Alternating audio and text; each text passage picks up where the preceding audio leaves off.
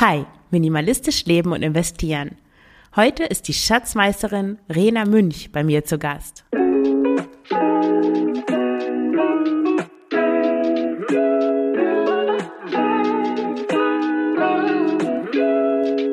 Herzlich willkommen zum Frugales Glück Podcast, dem Podcast über Minimalismus, Nachhaltigkeit und vegane Ernährung. Mit mir, Marion Schwenne. Hier erfährst du, wie du mit weniger besser leben kannst. Viel Spaß dabei! Hallo und herzlich willkommen zum Frugales Glück Podcast. Heute mit einer ganz tollen Folge mit Rena Münch. Rena Münch berichtet auf ihrem YouTube-Kanal Die Schatzmeisterin und im gleichnamigen Podcast über Minimalismus und Frugalismus. Sie gibt Spartipps Sie zeigt, wie man mit weniger ein besseres Leben führt. Und das nennt sie das Sparadies. Und wir haben darüber gesprochen, wie man weniger Geld für Lebensmittel ausgeben kann, wie man mit Shoppen aufhört, wie man mit Frugalismus anfangen kann, ob es auch etwas gibt, wo Rena nicht minimalistisch oder frugal lebt, was ihre liebste frugale Gewohnheit ist und vieles mehr. Viel Spaß mit dem Gespräch mit Rena. Ja, hallo Rena, herzlich willkommen im Frugales Glück Podcast. Hi Marion, grüß dich. Vielen Dank, dass ich da sein darf. Ich freue mich wirklich heute auf unser Gespräch und bin schon gespannt, über was ja. wir denn so sprechen. Ja, toll, dass du Zeit hast. Ich freue mich auch.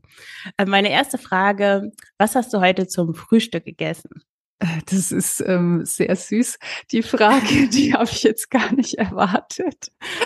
Ähm, also heute gab es bei mir ein Birchermüsli und äh, das hatte auch praktische Gründe, weil ich habe mir das gestern Abend schon mal vorbereitet, ähm, weil ich wusste, dass ich jetzt heute relativ viel zu tun habe frühmorgens und dann habe ich es immer gerne, dass schon mal was fertig ist. Und ja, es war wirklich sehr lecker. Also genau, das war mein Frühstück. Okay. Und versuchst du auch weniger Geld für Lebensmittel auszugeben? Ja, auf jeden Fall. Also ähm, momentan ist es ja wirklich so, muss ich sagen, wenn ich wenn ich in den Laden gehe, also das kennst du ja bestimmt auch. Ne? Also mir fällt es schon auf, dass viele Dinge wirklich um einiges teurer geworden sind.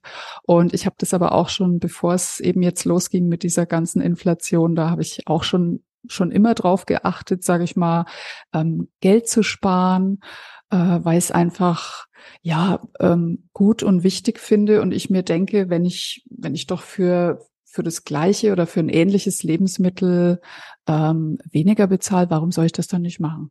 Mhm, ja, absolut. Und hast du so ein paar Tipps, wie man weniger Geld für Lebensmittel ausgeben kann?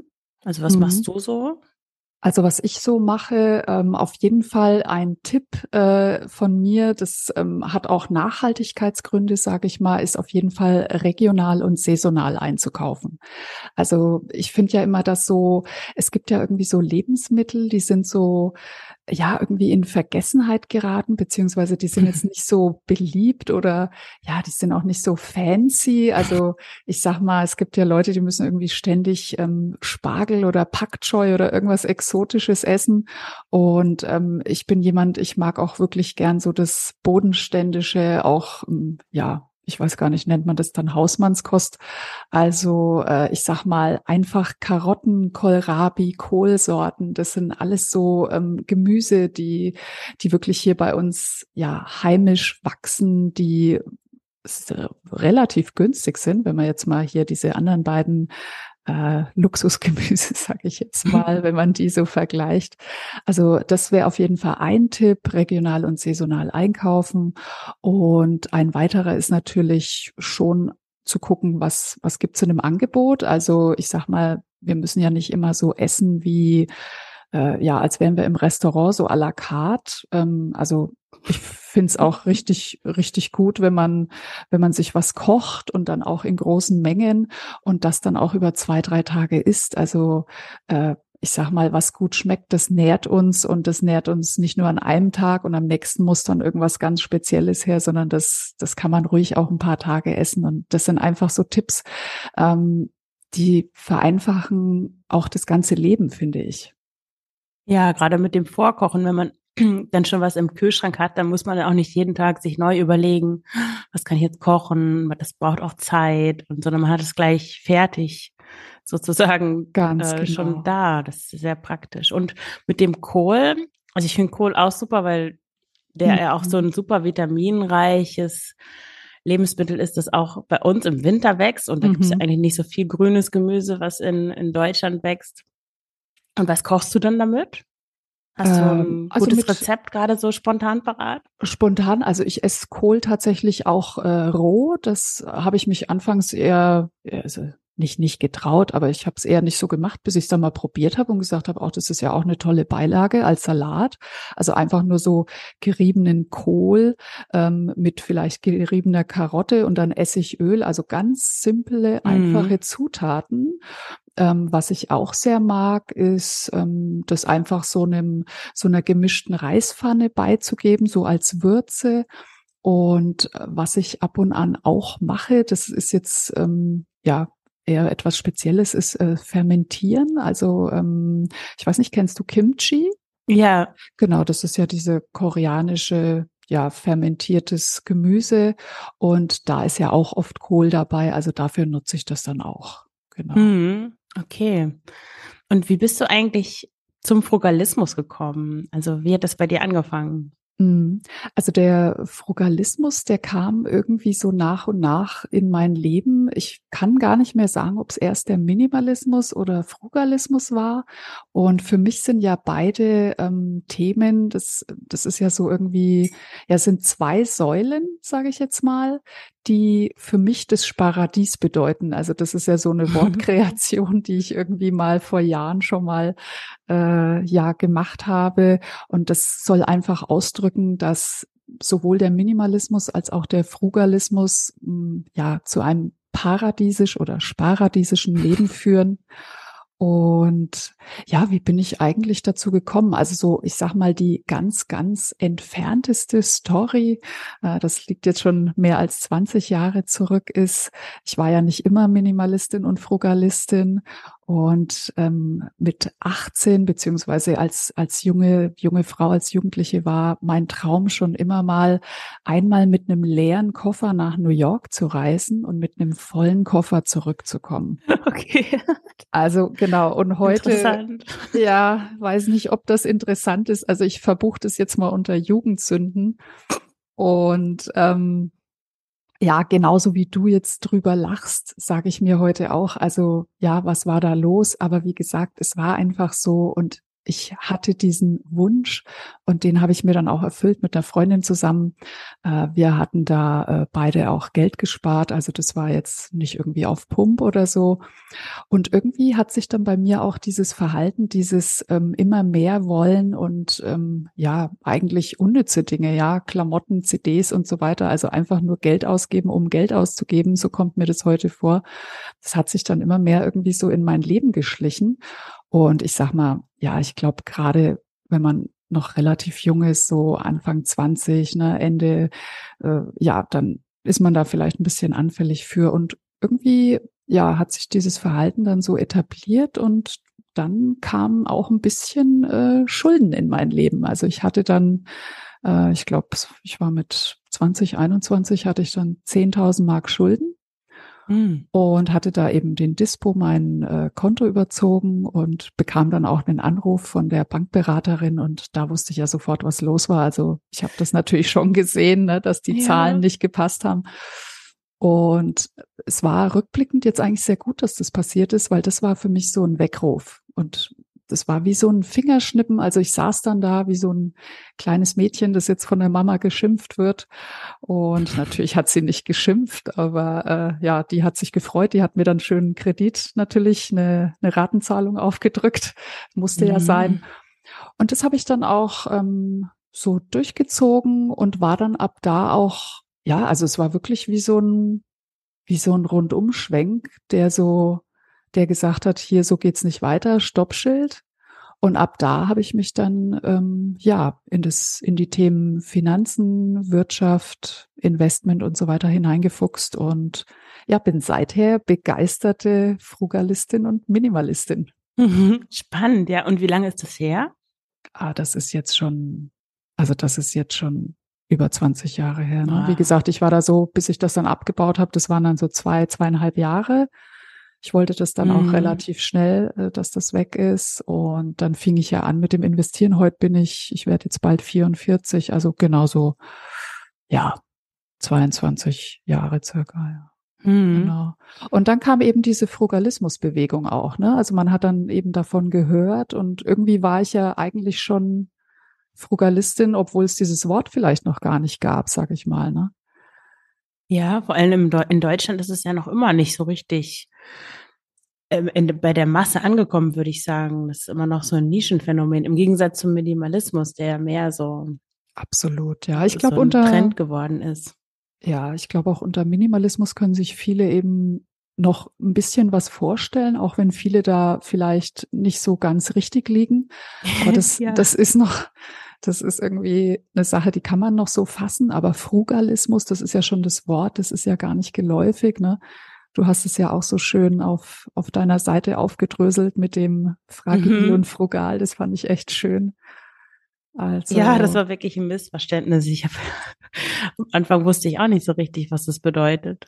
Ja, genau, aber eigentlich ein, eigentlich ein tolles Missverständnis. Ne? Ja, ja. Und wie würdest du das, das ist immer eine bisschen miese Frage, aber wie würdest du das für dich definieren, Frugalismus, auch vielleicht im Gegensatz zum Minimalismus? Mhm, also ähm, für mich ist der Frugalismus eine ähm, sparsame, genügsame Lebensform, die aber im Gegensatz beziehungsweise nicht so sehr wie im Minimalismus äh, sich mit einer mit einem großen Fokus auf das Investieren ähm, ja, hat eben großen Fokus aufs Investieren und auf die Sparquote, die man immer erhöht, um irgendwann vielleicht aus dem Hamsterrad beziehungsweise aus dem Arbeitsalltag auszuscheiden. Je früher, mhm. desto besser. Also ich glaube, viele Frugalisten möchten ja zumindest sich auch ihre Zeit ähm, so einteilen, wie sie es möchten, möchten mehr Zeit für Familie, für Erlebnisse, für Dinge, die ihnen wirklich Spaß machen, möchten mehr Zeit dafür verbringen. Und das finde ich ist dann so das Pendant zum Minimalismus, die Zeit. Also ich glaube ja auch, dass Minimalisten sehr stark einen Fokus auf ihre Zeit legen. Ähm, Minimalisten möchten nicht, ja, also wenn ich jetzt von mir ausgehe, ich, ich reduziere auch meinen Konsum und all die Dinge, die mich umgeben, um mehr Zeit für mhm. mich zu haben, für Erlebnisse, für Freunde, für Familie, weil ich dann ganz klar der erste Vorteil auch weniger aufräumen, weniger putzen und so weiter muss.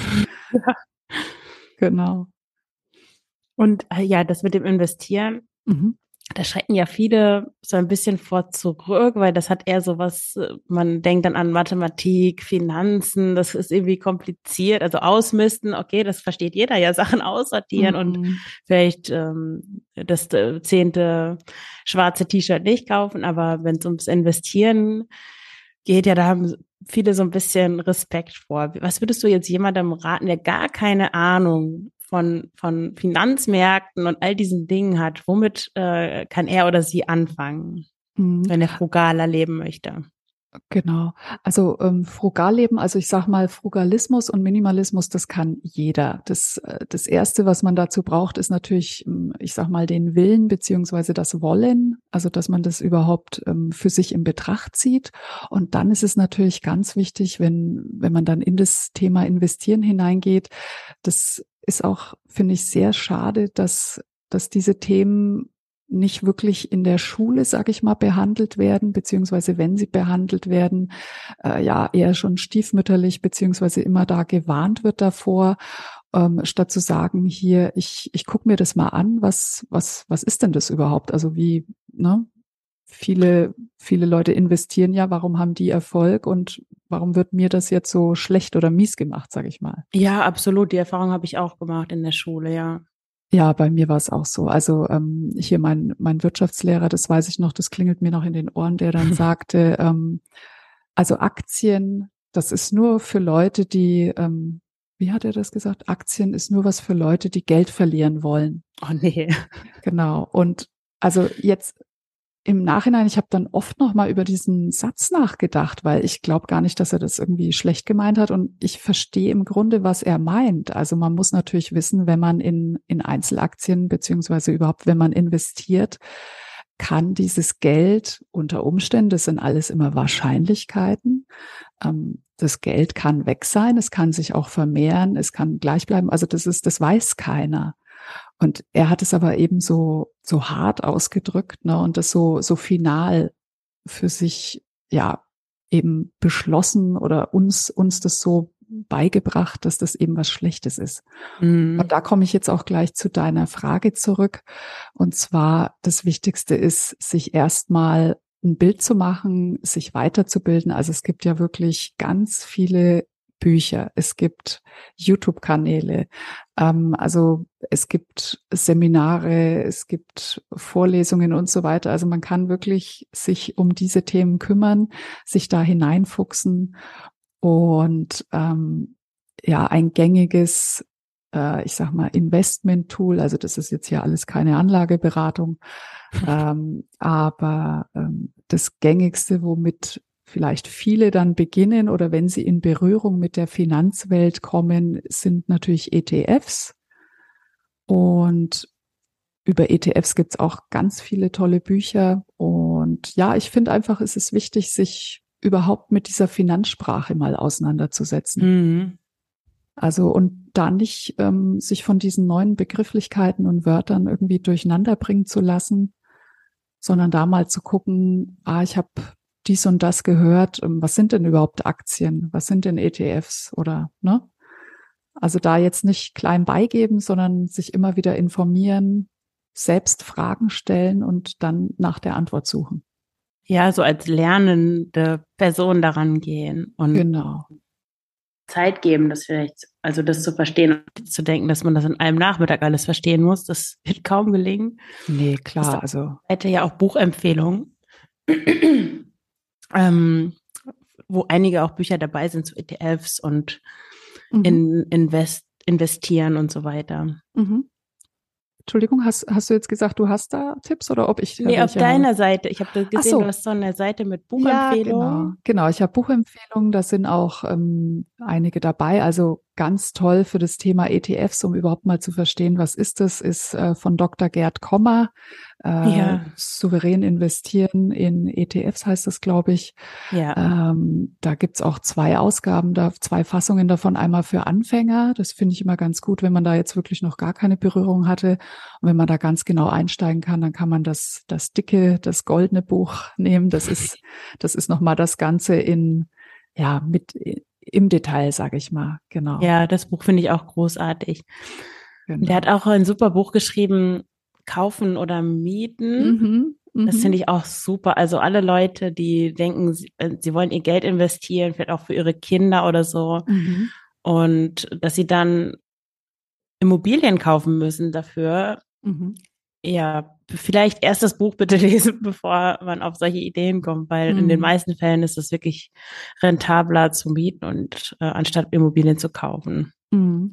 Und ähm, ich habe noch einen weiteren äh, Buchtipp. Das ist jetzt zwar ein bisschen Eigenwerbung, aber ich glaube, das ist okay. Und Natürlich. Zwar, äh, ich habe, äh, weil ich eben festgestellt habe, dass viele ein Problem haben mit diesen Finanzbegriffen, äh, habe ich darüber auch ein Buch geschrieben, das nennt sich Finanzesisch 101. Ah, wie cool. genau. Und das soll einfach ausdrücken, dass es ja in meiner Welt, sage ich mal, beziehungsweise das sind die 101 ähm, ja wichtigsten, besten und gängigsten Finanzbegriffe, also Finanzchinesisch sozusagen erklärt. Und ähm, das ist so aufgebaut, dass dann jeder Begriff erstmal durch ein kurzes äh, Wikipedia-Zitat äh, erstmal aufgedröselt wird und danach ähm, gebe ich dann irgendwie meinen Senf dazu.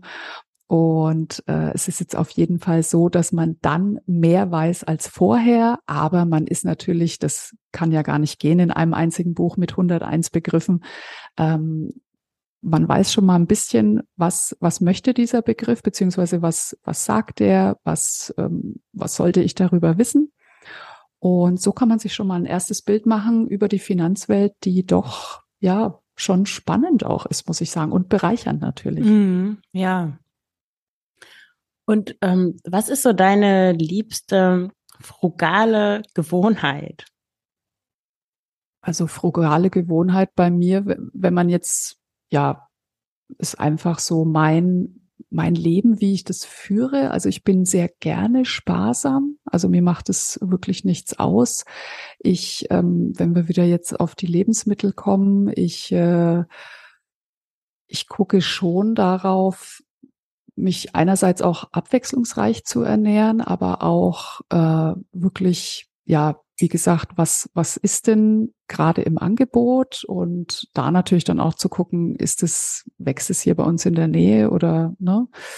Ähm, das sind so Sachen, ja. Also, wenn du jetzt das Thema Sparsamkeit angehst, das und natürlich ja wirklich nur das zu kaufen, was man braucht, beziehungsweise mhm. was man mhm. auch nutzen kann. Also bei mir ist es jetzt so in der Wohnung, wenn ich mich umschaue, äh, ich habe tatsächlich wenig Deko. Das ist so, ich denke mal, Deko ist wie, da hinten ist ja das K.O. Also das ist für mich ein K.O.-Kriterium.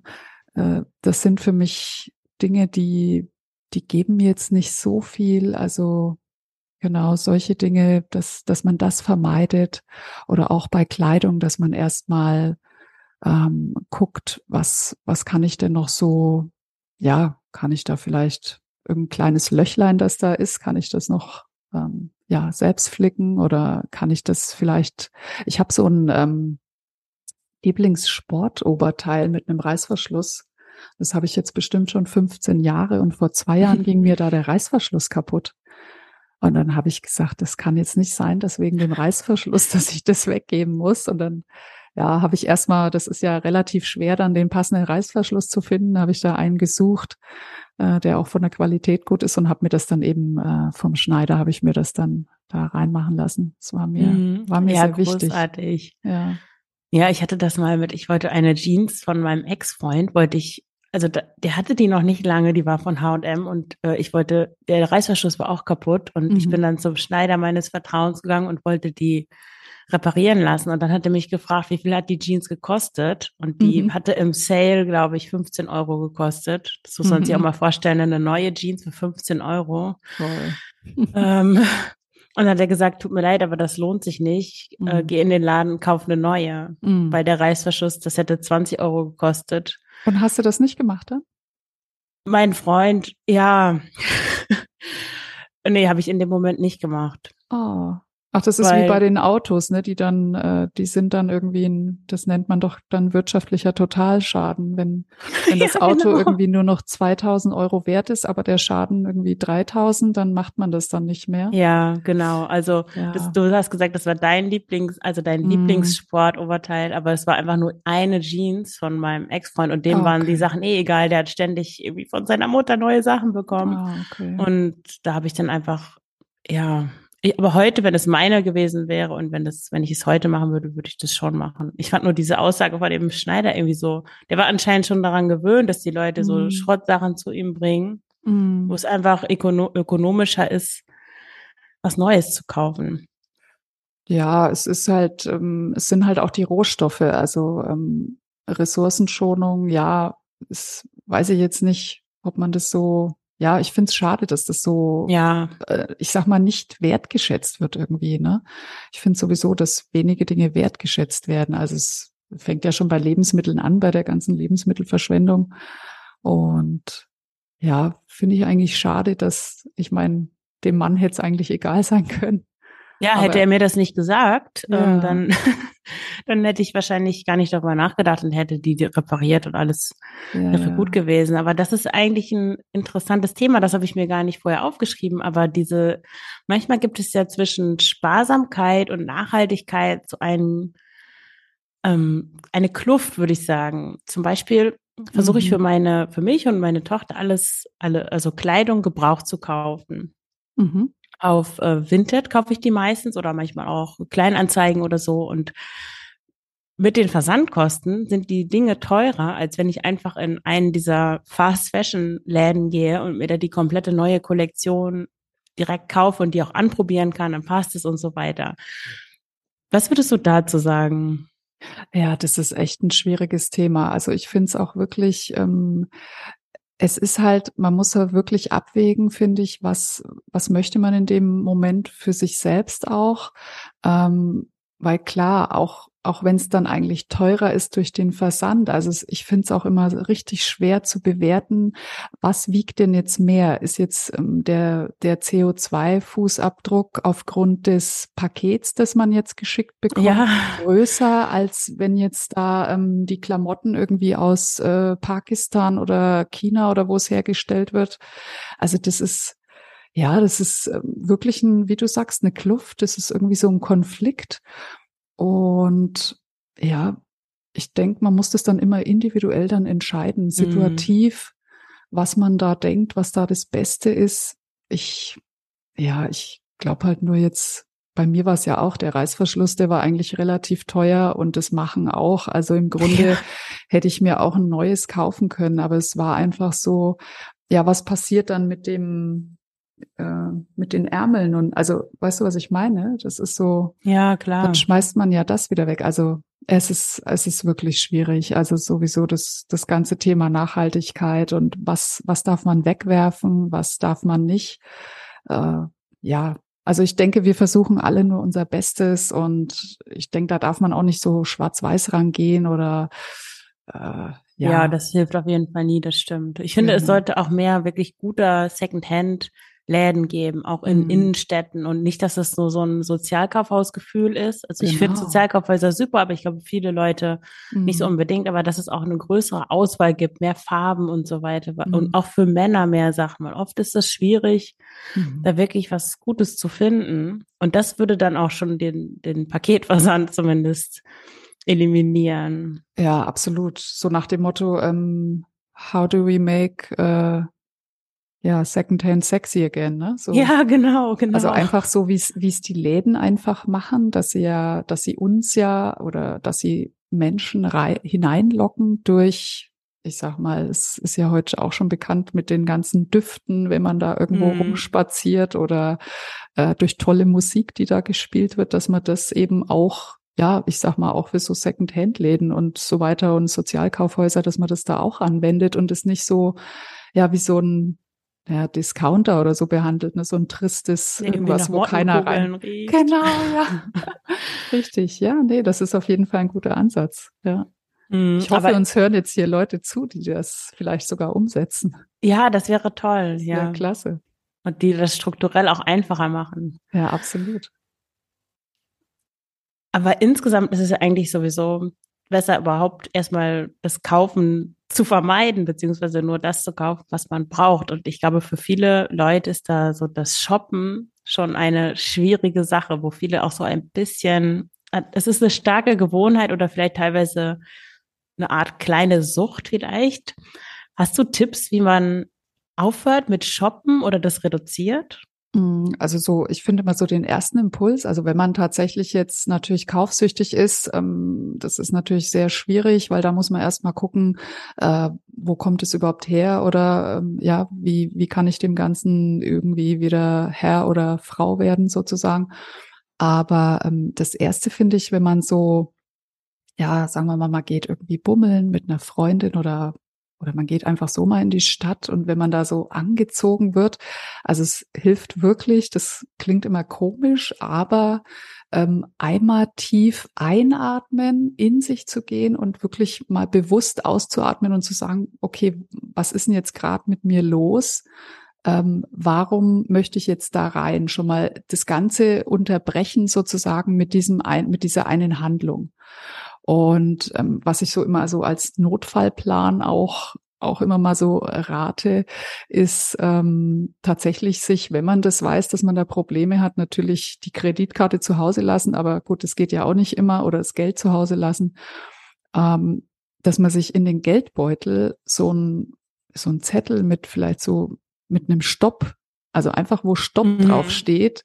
Und das ist auch einfach wieder, um, um das mal kurz zu unterbinden und dann nicht einfach das automatisch alles zu machen. Ja. Also, ja, das, das sind jetzt einfach alles Kleinigkeiten und natürlich sich vielleicht, ich sag mal, eine Motivation oder ein Argument raussuchen, das, das für einen selbst passt. Also viele wissen das ja und erkennen das ja, dass sie ein Problem haben mit, mit Kaufsucht, beziehungsweise dass sie impulsiv kaufen. Aber ja, die, die sind sich dessen nicht wirklich bewusst. Also sie, sie wissen es zwar, aber sie wissen nicht, wie sie das so unterbinden. Und ich finde da, mhm. sich selbst immer Fragen zu stellen und zu sagen, okay, ähm, ich möchte das jetzt nicht aus Nachhaltigkeitsgründen. Das kann ein Argument oder eine Motivation für jemand sein. Dem anderen ist es, ich sag's jetzt mal so, wurscht. Der sagt vielleicht oder die, ähm, ich, ich möchte es, ich möchte jetzt endlich Geld sparen, ich möchte meine Finanzen in den Griff bekommen, ich, ich möchte jetzt deshalb weniger kaufen, beziehungsweise gar nichts mehr kaufen. Mhm. Und wenn wir jetzt mal vielleicht, also ich sag mal, relativ extrem werden, also für mich und für dich ist es wahrscheinlich nicht extrem, aber dass man einfach mal einen, einen No-Buy-Monat einlegt, also mal einen Monat ja. lang sich wirklich sagt, ähm, ich kaufe mir nichts und vielleicht auch mal zu definieren, welche, welche Ziele habe ich, was, was möchte ich denn wirklich mal für mich? Also ist es denn wirklich, sind es denn wirklich immer irgendwelche äh, ja, Klamotten oder Deko-Sachen, die ich mir dann hinstelle und äh, am nächsten Tag sowieso schon wieder vergessen habe? Oder was, was würde mir denn selbst was bedeuten? Das, ja, vielleicht muss man es gar nicht mit Geld bezahlen, aber ist es ein Urlaub? Ist es eine äh, irgendeine Sache, die man, ein Hobby, das man schon lange beginnen wollte? Also genau. Das mhm. sind so die Tipps. Ja, super. Und gibt es auch etwas, das du dir gönnst, das vielleicht nicht so minimalistisch oder frugal ist? Ähm, was gönne ich mir? Ja, das ist eine echt super witzige, lustige Frage, die mir schon mal begegnet ist. Und es ist tatsächlich bei mir so, dass ich mir ja, wenn, wenn das jetzt nicht minimalistisch frugal ist, dann, also was ich mir gönne überhaupt sind Erlebnisse und Reisen. Also ich reise sehr gerne. Das kostet natürlich auch Geld. Das ist auch immer so ein bisschen so ein, ähm, ja, nicht ein Zwiespalt, aber das, das wird auch oft gerne mal genommen mit diesem, ja, ähm, wie passt denn das zusammen? Nachhaltigkeit, Ressourcenschonung und Reisen. Aber ich denke mir einfach, ja, ich gucke so weit es geht. Also wir haben zwar zusammen mit meinem Mann ein kleines Auto, aber wir fahren fast nie. Also es wird fast nie benutzt. Es ist wirklich nur dafür längere Strecken. Äh, Wo es geht, benutze ich den Zug. Wir fahren viel Fahrrad. Ich gehe zu Fuß. Alle Einkäufe mache ich zu Fuß oder mit dem Fahrrad. Und ja, wenn ich dann mal verreise, dann, ja, dann ist es einfach so, dass dass ich dann einfach auch mal in ein Flugzeug steigen muss, weil es sind natürlich auch ich sag mal, Destination da, die kannst du halt so nicht erreichen ja, mit natürlich. dem Zug. Ne? Aber ich habe das auf deinem Blog gesehen, ne? dass ähm, du verreist, hast du jetzt gesagt, du verreist gar nicht mehr mit dem Flieger oder? Irgendwie hat es bei dir so einen äh, Blogbeitrag gegeben mit der Kleinen, so. oder? Ja, da ging es darum, nicht mehr zu, ich genau. weiß gar genau. nicht, ist der schon online, nicht mehr fliegen? Ah ja, doch, ich habe ein bisschen Ähm, ja, das stand lange auf meiner To-Do-Liste, deswegen habe ich mhm. mich nicht mehr so. Mhm. Ähm, ja, also in Europa versuche ich es auf jeden Fall zu vermeiden. Mhm. Und ja, es kommt, das ist immer ein Problem mit der Zeit. Also wenn ich jetzt zum mhm. Beispiel nach Indien fahren möchte, um da Ashtanga-Yoga ja. zu machen, in dem ursprünglichen in Mysore, ja. ähm, wo das herkommt, ja, erst, das kann ich nicht hier machen in Belgien, mhm. das kann ich auch nicht in Frankreich machen und nach Indien mit dem Zug, okay, das mhm. geht, aber dann bin ich ja, ja ich weiß nicht, wie lange ich dann unterwegs oh. bin. Und ja, also ich, ja, das ist für mich echt schwierig, weil mhm. natürlich ist es letzten Endes egoistisch zu fliegen aber natürlich will man auch irgendwie sein Leben genießen und auch noch was Schönes machen. Und genauso wie du liebe ich auch Reisen und neue Orte. Und ich finde, es ist aber auch ein Unterschied, das habe ich auch in dem Artikel geschrieben, ob man jetzt, äh, nehmen wir Indien, ob man nach Goa fährt, um sich da zwei Wochen an den Strand zu knallen, mhm. oder ob man da irgendeine Ayurveda-Kur macht ähm, und sich wirklich für die Kultur und für das Land interessiert. Mhm. Ähm, weil das hat dann noch so einen kulturellen Hintergrund, den man auch als Mensch wieder zurück dahin bringt, in, also in seine Gemeinschaft. Und mhm. das macht die Welt offener, wenn die Leute so reisen. Mhm. Ja, dann muss jeder für sich das so ein bisschen abwägen. Aber ich glaube, wenn die Leute so bewusst nur dann fliegen würden, wenn sie wirklich so eine Art von Kulturreise machen, dann hätten wir kein Problem mit, mit Fliegen mhm. und CO2-Ausstoß von Flugzeugen und dem, dem ganzen. Ja, ich, ich glaube, was du gesagt hast, dass es egoistisch ist zu fliegen. Ähm, ich weiß, glaube ich, was du meinst. Ich habe auch oft diese, ja, nicht oft, aber ich habe auch diese Art von, ich nenne es jetzt mal Schuldgefühl. Ich glaube aber nicht, dass es egoistisch ist zu fliegen, weil wenn du dir mal anguckst, das Flugzeug, also das ist dasselbe auch mit dem Zug oder mit einem Bus, der auf der Straße fährt. Ähm, das ist sowieso eingeplant. Also ich sag mal, ein Flugzeug mit, weiß ich nicht, drei, vierhundert Sitzen, das hebt sowieso ab. Egal, ob das voll ist oder nicht, weil das wird jetzt nicht, wenn jetzt nur 20 Leute den Flug gebucht haben, wird das nicht, äh, wahrscheinlich von der Airline wird es nicht gestrichen.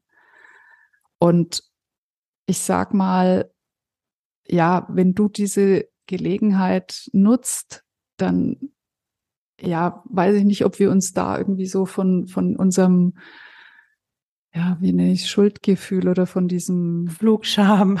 Ja, genau, in Schweden gibt es, glaube ich, ne? Da gibt es ja auch ein Wort. Ja. Ja, ob man da so sich, ja, weiß ich gar nicht, ob ich das so zulassen möchte. Denn es ist ja nicht so, dass ich jetzt irgendwie, ähm, ja, sage, also ich sag mal, das, das moderne Leben heutzutage, das, es ist so, wir werden es höchstwahrscheinlich nicht zurückdrehen können. Also das sind einfach ein paar Dinge, die ja, ich möchte nicht sagen dazugehören, aber ja, die sind einfach so und ja, es ist, es ist einfach ist ein brisantes, schwieriges Thema. Da könnte man ja. wirklich stundenlang philosophieren drüber. Ne? Ja, also natürlich ist ein Flugzeug was anderes als ein Auto, mit dem man selbst entscheidet, okay, ich fahre jetzt von hier, was weiß ich, von Hamburg nach München, obwohl ich genauso gut mit dem Zug fahren könnte, der eh fährt. Mhm. Aber andererseits ist das wie mit dem Fleisch. Wenn alle, wenn niemand mehr Fleisch essen würde, dann würde das einfach auch nicht mehr produziert in den Maßen, äh, in mm. den mhm. Massen. Mm. Und dann würden auch weniger Flugzeuge fliegen. Aber ja, naja. Wahrscheinlich. Aber ähm, ich glaube, ich weiß gar nicht, welche Macht wir als kleine Konsumenten haben. Also da müssten so viele mitmachen. Und ähm, dafür ist es, glaube ich, noch äh, nicht eine Nische, aber äh, ja. dafür ist das Reisen oder auch wie du es angesprochen hast, das Fleischessen ist leider zu, ja, wie nenne ich das jetzt? Ja, es ist einfach ein Thema, das noch nicht, es ist nicht groß genug. Also das, mir kommt es immer vor, es ist so, es ist schon bekannt und durchdringt so langsam die Welt, mhm. aber es ist noch, also es ist ein marginal kleiner, ja, kleines Interesse da mit dem Thema. Also das das könnte man ja von, ja, ich weiß nicht, ob jedes Land das irgendwie beschließen könnte. Also ich denke, das, das wären dann die größeren Schritte, die würden viel schneller gehen, als wenn da jetzt einzelne Konsumentengruppen, äh, das ist natürlich auch super und gut und ich mache das ja auch so, aber ähm, ich glaube einfach realistisch gesehen, dass das viel länger dauert, wenn, wenn wir als, ich sag mal, als Konsumenten nenne ich es jetzt mal, als Menschen, wenn wir als Menschen sagen, wir möchten das nicht, als wenn das jetzt ein Land beschließt. Auf jeden Fall. Also, ja, das muss auf jeden Fall politisch auch genau. reguliert werden und Fleisch ist einfach subventioniert und so weiter und das mit den und ja. Fluggesellschaften sind auch subventioniert und mh, hm, das muss alles mal neu geordnet werden, meiner Meinung nach. Mhm. Ja, Rena, dann vielen Dank für das tolle Interview. Es war sehr spannend. Wir haben so viele Aspekte angesprochen. Ja. Äh, wo findet man dich jetzt, wenn man mehr über dich erfahren, mehr von dir sehen und hören möchte? Ja, man findet mich natürlich über meine Webseite, die Schatzmeisterin.com. Man findet mich auch auf YouTube. Ich habe ja auch einen YouTube-Kanal, der heißt die Schatzmeisterin und beschäftigt sich mit Minimalismus und Frugalismus. Dann habe ich ja noch den Willkommen im Sparadies Podcast und ähm, ja einige Bücher, die ich veröffentlicht habe. Also wenn man vielleicht Rena Münch eingibt oder die Schatzmeisterin, dann sollte man mich irgendwo finden. Okay, super. Ja, ich verlinke das alles in den Show Notes. Super, das ist lieb. Dann, äh, ja, ich danke dir für deine, für deine Zeit und ja, schön, dass du da warst. Ja, vielen Dank, Marion. War wirklich super, super süßes, nettes, liebes Gespräch und ich muss sagen, ja, wir, wir haben da echt viele Themen jetzt angerissen. War klasse. Ja. Mach's gut. Tschüss. Ciao. ciao, ciao. Das war das Gespräch mit Rena. Ich hoffe, du hast viele Tipps und Inspirationen mitgenommen. Und wenn dir der Frugales Glück Podcast gefällt, dann hast du die Möglichkeit, mich zu unterstützen und dazu beizutragen, dass ich weiterhin Interviews aufnehmen kann mit interessanten Leuten und, und dass ich weiter Folgen produzieren kann. Alle Informationen findest du unter frugalesglück.de slash unterstützen. Vielen Dank fürs Zuhören. Alles Gute, deine Marion.